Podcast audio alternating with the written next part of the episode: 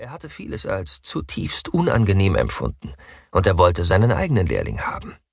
Es wäre die Gelegenheit, jemand anders all diese fürchterlichen Erfahrungen machen zu lassen, anstatt sie selbst ertragen zu müssen. Martin blieb nochmal stehen, bevor er die Taverne betrat. Er erinnerte sich an jene Nacht vor zwei Monaten, als er angekommen war, hungrig und ziemlich verängstigt. Er hatte sich den Gästen vorgestellt und beim Versuch, seine Fähigkeiten zu demonstrieren, sich selbst in eine Lachnummer verwandelt. Schließlich hatte Philipp ihn zu einem Duell herausgefordert und ihn dabei so weggeblasen, dass er bis in den Wald geflogen, mit dem Kopf an einen Baum geknallt und bewusstlos liegen geblieben war. Ihm gefiel der Gedanke, jetzt mal die Oberhand zu haben, und so betrat er die Taverne. Der ziemlich überfüllte Raum war warm und hatte freiliegende Deckenbalken.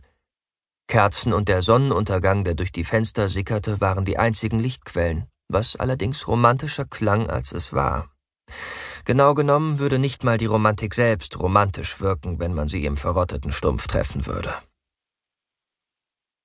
Martin ließ seinen Blick durch den Raum schweifen. Es war viel los. Starke Männer tranken starkes Gebräu und benutzten starke Worte. Er suchte nach einem einigermaßen jungen Mann, wie er selbst einer war, der deplatziert wirkte, wie er selbst wirkte, und sich vermutlich bereits in arge Schwierigkeiten gebracht hatte, so wie es beim selbst gewesen war. Während er so ins Dunkle starrte, vernahm er eine tiefe, dröhnende Stimme. Martin der Prachtvolle. Martin versuchte nicht zusammenzuzucken. Eine seiner ersten Handlungen hier im mittelalterlichen England war es gewesen, sich diesen Spitznamen zu geben. Wie alle selbstgegebenen Spitznamen war das ein Fehler gewesen. Ein furchtbar peinlicher Fehler, der ihn nun verfolgte. Pete, der Besitzer des verrotteten Stumpfs, dessen fehlender rechter Unterarm der Taverne ihren Namen gegeben hatte, erhob sich von einem grob gezimmerten Tisch in der Ecke des Raums und kam mit einem breiten Lächeln auf Martin zu. Martin, wie gut dich zu sehen, Junge. Philipp hatte wohl keine Zeit? fragte Pete und klopfte Martin auf die Schulter.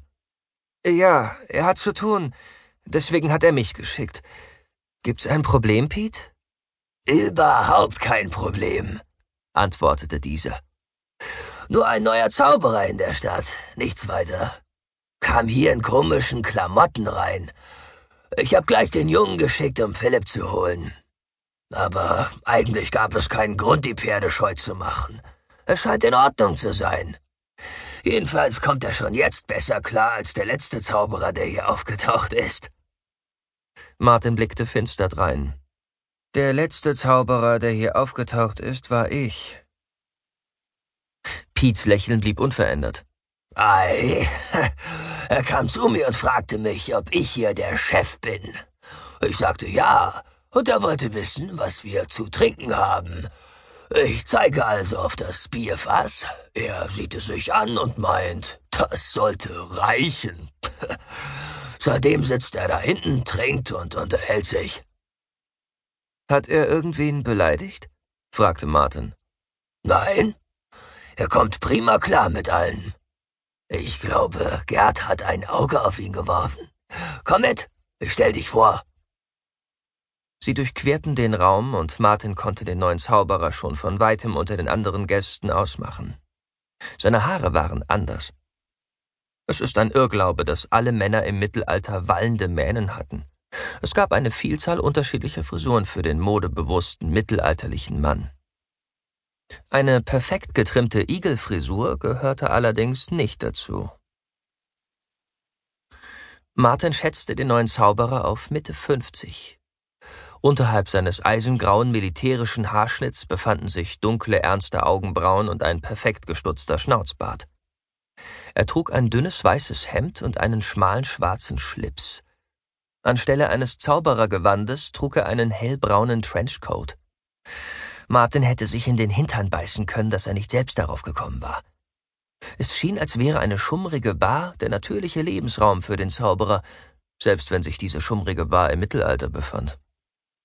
Piet räusperte sich und alle Gespräche am Tisch verstummten. Der neue Zauberer sah Martin an und suchte sofort direkten Augenkontakt. Gerd saß neben dem